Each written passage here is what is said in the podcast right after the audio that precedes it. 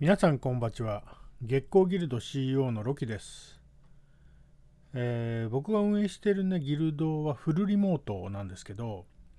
まあ、東京や大阪なんかにね遠征した時に会えるメンバーだけランチに行ったり飲みに行ったりするぐらいで普段メンバー同士がね、えー、リアルで会うってことはめったにないんですよ。で昨年の夏頃に、まあ、みんなで集まって合宿したいねみたいな話になってでもしかするとあれが使えるかもなって頭をよぎったことがあるんですよ。で以前、えー、和歌山県のワーケーション制度っていうね、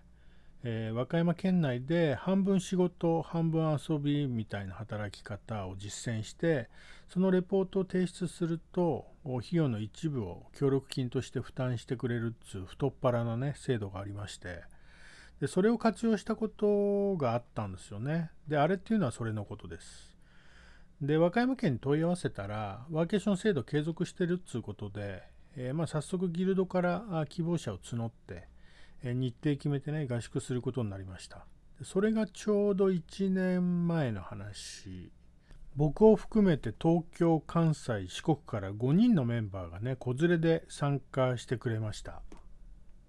で、和歌山県の田辺市にお世話になってるクリエイティブなチームがあって、現地のアテンドや情報をもらって協力してもらったんですけどこういう協力関係って心強いしありがたいよね。まあ、日程は割とね詰め詰めだったんですけど、まあ、例えば手すき和紙作りを体験して、まあ、熊野本宮大社でお参りしてでその手すき和紙に御朱印もらったりねまた別の日には白浜のサテライトオフィスを見学させてもらって刺激もらったりまた別の日にはパンダを見にねアドベンチャーワールド行ったり昼も夜も行動を共にして食事したり買い物に行ったりねコインランドリーにも行ったり、まあ、部屋で語らいながら飲んだりね楽しくあっという間の3泊4日でした。でもう一つ和歌山の人たちにギルドとしてできることを考えてウェブデザインのワークショップを開催しました。20名を超える人たちが集まってくれてなかなかこんだけね人が集まるイベントは珍しいそうで、えー、それだけ興味があったってことでしょうね、えー、真剣に取り組んでくれてました、えー、この時にねおぼろげだったクリエイター育成っていう道がはっきりと見えてでこの後の行動につながります、まあ、コロナが落ち着いたらまた合宿行きたいですね。他の地域でもね同じように GoTo できたらなと思ってるんで実際の皆さんイベントもやるしレポートも書くしねえー、クリエイティブで解決できる課題や問題点があれば協力しますんで、ぜひギルドを呼んでください。それでは参りましょう。月光ラジオ。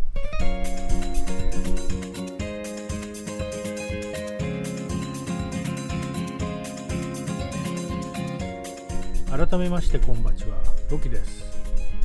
制作や働き方にまつわるさまざまなエピソードをつらつらとつぶやきます。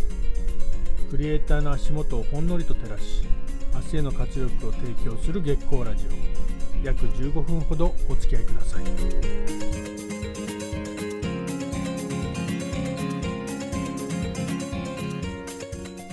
この番組は月光ギルド合同会社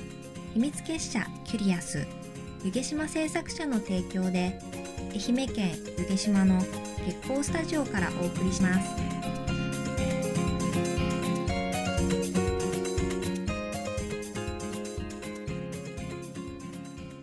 今回は修行チームの旗揚げ。今から遡ること2年前。ある考えがきっかけで育成に力を入れることを決めました。である日メンバーとね雑談でギルド強化の話をしていた時のこと。優秀なクリエイターを集めるのもなかなか骨が折れるし、まあ、そういう人材は引く手あまたでね、えー、どこの企業もどんな組織も欲しい人材でしょうと。で、一人でやっても起業してもね、成功する人だろうし、まあ、入ってくるか来ないかわからない人材をね、ただただ待ち望んで、ま、年に1人か2人ね、え増やすためにあの手この手を駆使することがもう不毛なんだよなっていう話をしてたら、あるメンバーが、まあ、ど素人でまっさらな人材を育てた方が早いかもねってボソッと言ったんですよ。で、それを受けて、まあ、一同がね、まあ、一瞬考える間が空いてで確かにそうかもなっていう空気になったんだよね。で話してるうちに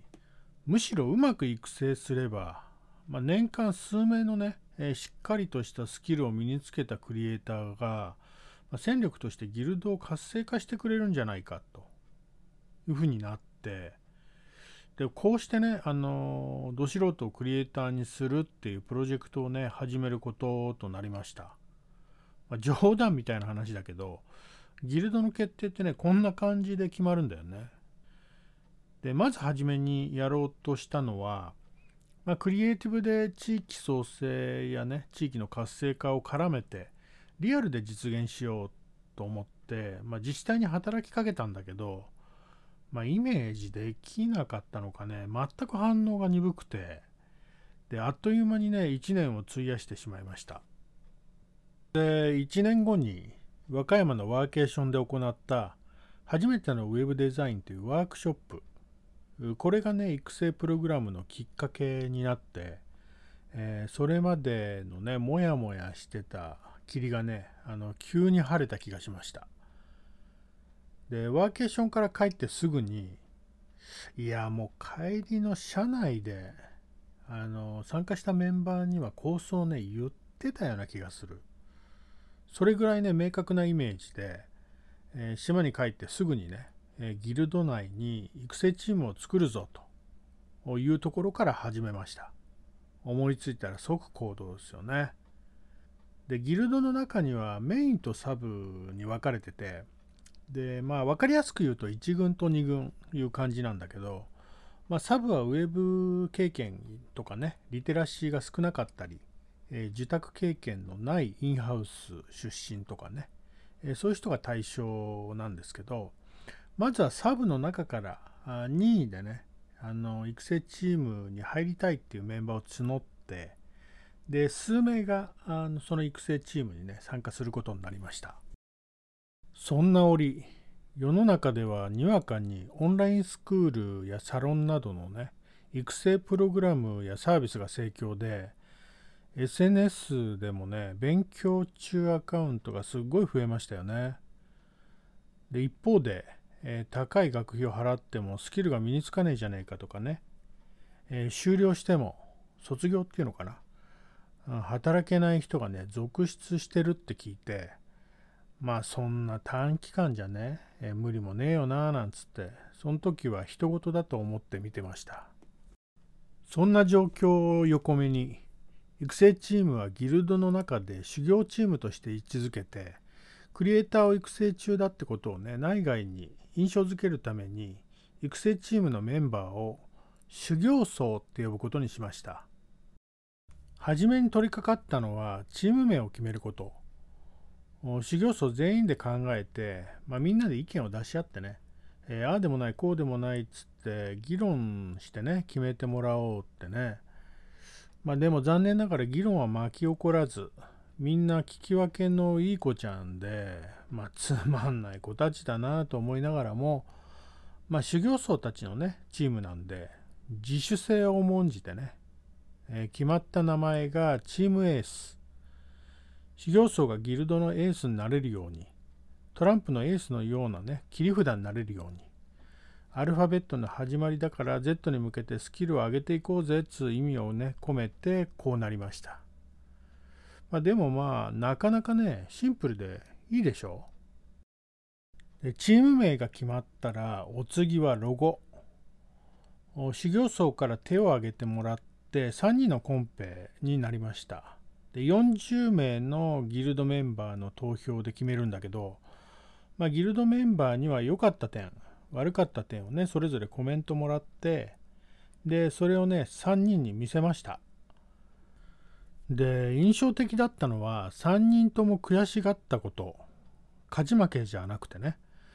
他の2人の発想が自分になかったってことがね悔しかったみたいで、まあ、実に興味深いですよね、まあ、ちなみに選ばれたロゴは僅差の2票差。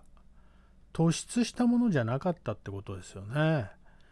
まあ、通常コンペで、えー、比較したレビューとかね良くなかったところを聞く聞ける機会ってないのでまあいい修行の一環になったよね。で今年に入ってから人事だと思ってたオンラインスクールやサロンを修了した人が、まあ、コロナの影響もあってね、え、転職や就活がままならなかったり、え、そもそも実績重視のこの業界で働く先が見つからない事態になるんですよね。でさらにはフリーランスで契約が決まってた仕事がペンディングやキャンセルになったり雇い止めや内定取り消し契約解除などなどね状況が一変するんですよね。でそんなところにチームエースの修行僧募集の告知がね SNS に上がったもんだから、まあ、問い合わせが一気に増えちゃってで日によっては10名を超える問い合わせがあったりして、えー、3月までは数名だった修行僧が倍に増えちゃったんですよね。人事じゃなくなっちゃった。まあほとんどは冷やかし通貨、まあ様子見通貨、あ探りを入れてる感じのね、え問い合わせが多かったんですけど、まあ、予想外に参加条件が厳しかったのかね、返事が来ない人の数が圧倒的でしたよね。まあ、そんだけ働き方を模索するクリエイターも多かったんでしょうね。もちろんこんな状況を予測してたわけじゃなく、なんか妙なタイミングでいろんなことががっちりはまって、まあ、たまたまこうなって注目を集めちゃいました。本音を言えばもうちょっとひっそり目立たない感じでねスタートして、まあ、うまく軌道に乗った時にはババーンと行きたかったんですけどね。まあこうして、え、クリエイターの卵やひよこたちの受け皿的な役割として、え、チームエースはスタートすることになります。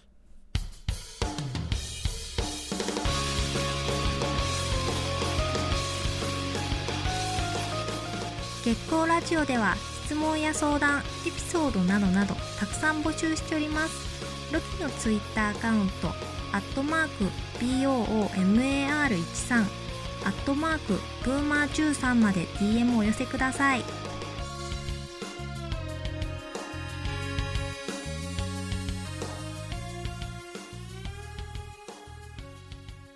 今回は修行チームの旗揚げについてお話ししました。育成チームとして動き出してから1年。育成プロジェクトの構想からは2年、えー、個人差あるけど修行僧たちはね確実に成長して、えー、実力を身につけてると実感してます。修行僧とは言ってもギルドの厳しい掟に賛同して、えー、基本スキルをね、えトライアルで証明した上で、え参加承認されたギルドの一員です。こういう厳しい環境や条件下でねチャレンジする強い意志を持ったクリエイターをチームエースはいつでも歓迎してます。育成を始めるって決意した時から関わったら最後までって誓ったんでね。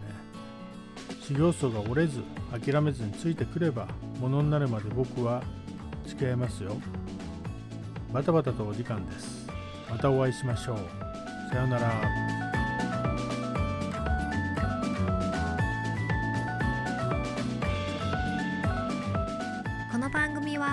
月光ギルド合同会社秘密結社キュリアス湯毛島製作者の提供でお送りしました。